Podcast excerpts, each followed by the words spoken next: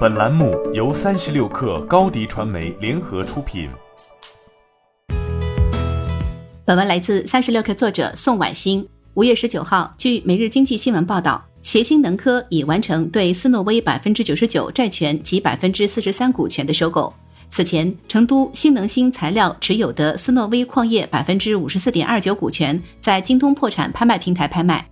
根据工商资料，第二大股东成都川商新能股权投资基金中心和第三大股东周大为合计持股百分之四十二点九，这意味着协鑫能科收购了成都川商新能股权投资基金中心和周大为的股份，成为斯诺威的第二大股东。截至去年十二月十三号，斯诺威确认债权金额为十亿元，暂缓债权金额为五点七亿元。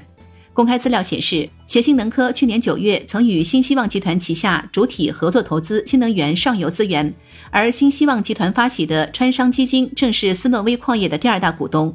对于参与设立合伙企业，协鑫能科表示是介入锂矿等新能源上游材料端的重要举措。去年以来，协鑫能科积极在移动能源领域布局。去年年初，公司组建了移动能源事业部，先后取得了总投资超三十亿项目备案。完成商用车、乘用车换电站、充电港等产品研发技术方案冻结，启动了 APP 及运营平台开发工作。从清洁能源切入换电，多家券商认为其换电站项目有望带来新的业绩增长点。反映到二级市场上，协鑫能科股价从去年年初五元左右，至今已上涨至十八元，去年十二月还曾达到二十一元高点。